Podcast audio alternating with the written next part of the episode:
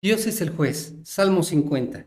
El Dios de Dios es Jehová, ha hablado, inconvocado la tierra, desde el nacimiento del sol hasta donde se pone, de Sión perfección de hermosura. Dios ha resplandecido, vendrá nuestro Dios y no callará. Fuego consumidor delante de él, y tempestad poderosa le rodeará. Convocará a los cielos de arriba y a la tierra para juzgar a su pueblo. Juntadme mis santos, los que hicieron conmigo pacto con sacrificio y los cielos declararán su justicia, porque Dios es el juez. Selah. Oye, pueblo mío, y hablaré. Escucha Israel y testificaré contra ti. Yo soy Dios, el Dios tuyo. No te reprenderé por tus sacrificios, ni por tus holocaustos que están continuamente delante de mí. No tomaré de tu casa becerros, ni machos cabríos de tus apriscos, porque mía es toda bestia del bosque, y los millares de animales en los collados. Conozco a todas las aves de los montes, y todo lo que se mueve en los campos me pertenece. Si yo tuviese hambre, no te lo diría, porque mío es el mundo y su plenitud. ¿He de comer yo carne de toros o de beber sangre de machos cabríos? Sacrifica a Dios alabanza y paga tus votos al Altísimo, e invócame en el día de la angustia. Te libraré y tú me honrarás. Pero al malo dijo Dios, ¿qué tienes tú que hablar de mis leyes y qué tomar mi pacto en tu boca? Pues tú aborreces la corrección y echas a tu espalda mis palabras. Si veías al ladrón, tú corrías con él, y con los adúlteros era tu parte. Tu boca metías en mal, y tu lengua componía engaño. Tomabas asiento y hablabas contra tu hermano. Contra el hijo de tu madre pondrías, ponías infamia. Estas cosas hiciste, y yo he callado.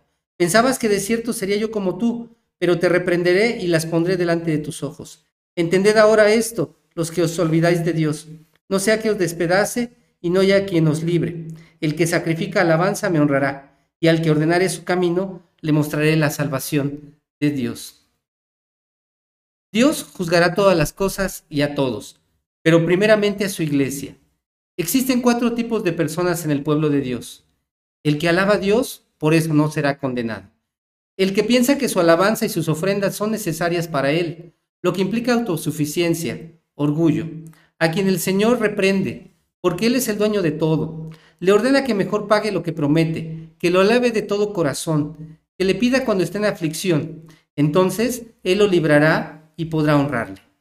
Tenemos otro tipo de personas, el malo.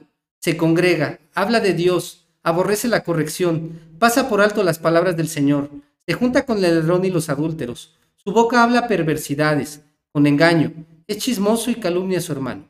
Dios es paciente, pero llegará el momento en que lo reprenderá y le dirá el por qué.